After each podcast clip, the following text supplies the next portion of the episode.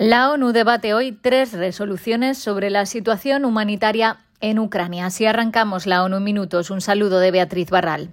En la Asamblea General debaten dos resoluciones. La primera, que cuenta con el respaldo de Ucrania, además de los países de la Unión Europea y Estados Unidos, exige el cese inmediato de las hostilidades por parte de la Federación Rusa contra Ucrania, en particular de cualquier ataque contra civiles y objetivos civiles.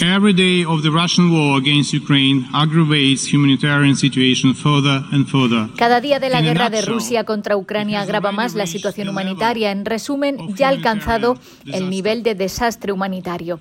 La gente muere de hambre en zonas ocupadas o sitiadas.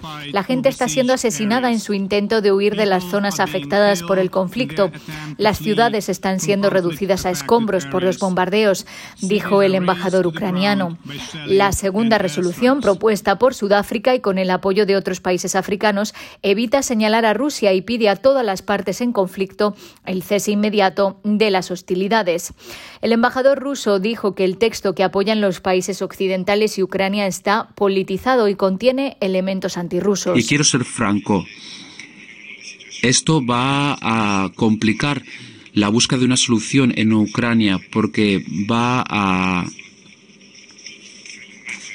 a ser un, obstáculo para las negociaciones y va a endurecer unas posiciones que ya no son realistas y que no corresponden ni a la situación sobre el terreno ni a las necesidades de eliminar las causas por las que Rusia se vio obligada hace un mes a iniciar una operación militar especial en Ucrania. El embajador añadió que si están realmente preocupados tienen la posibilidad de demostrarlo y votar a favor del tercer borrador que Rusia presenta ante el Consejo de Seguridad que no hace mención a la guerra ni al papel de Rusia en ella y que pide un alto el fuego negociado y condena los ataques contra civiles.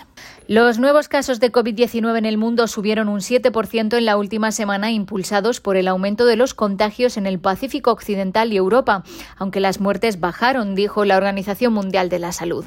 El director de la OMS resaltó que a pesar de la bajada global, varios países están viendo las tasas de mortalidad más altas desde el inicio de la pandemia. from the pandemic. Todos queremos dejar atrás la pandemia, pero por mucho que lo deseemos, esta pandemia no ha terminado. Hasta que no alcancemos una alta cobertura de vacunación en todos los países, seguiremos enfrentándonos al riesgo de que aumenten las infecciones y surjan nuevas variantes que evadan las vacunas, sostuvo el doctor Tedros. La OMS advirtió que el final de las pruebas masivas en muchos países supone que muchos casos podrían estar pasando inadvertidos, por lo que las nuevas cifras deberían con cautela. La subvariante de Omicron BA.2, aún más transmisible, es ya la dominante en el mundo y está impulsando las nuevas infecciones en Europa junto a la relajación de casi todas las medidas de salud pública. El jefe de la OMS para Europa, el doctor Hans Klug, dijo este martes que el levantamiento de las restricciones se ha hecho de forma brutal, provocando repuntes en Gran Bretaña, Francia, Italia y Alemania. La alta comisionada para los derechos humanos y la directora de UNICEF han criticado la decisión de los talibanes de mantener a las estudiantes de secundaria sin poder asistir a la escuela. Michelle Bachelet dijo que el incumplimiento por parte de las autoridades de facto de Afganistán de los compromisos de reabrir las escuelas para las niñas a partir del sexto grado se produce a pesar de los reiterados compromisos, incluso durante su visita a Kabul hace dos semanas es profundamente perjudicial para Afganistán, sostuvo Bachelet. UNICEF considera que la decisión es un gran retroceso para las niñas y su futuro e insta a las autoridades de facto a que cumplan su compromiso sin más demoras.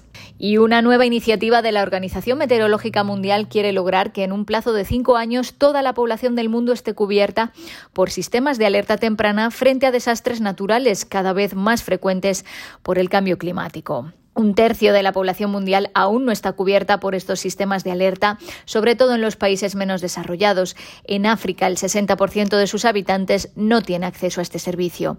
Durante los últimos 50 años se han quintuplicado los desastres relacionados con el clima.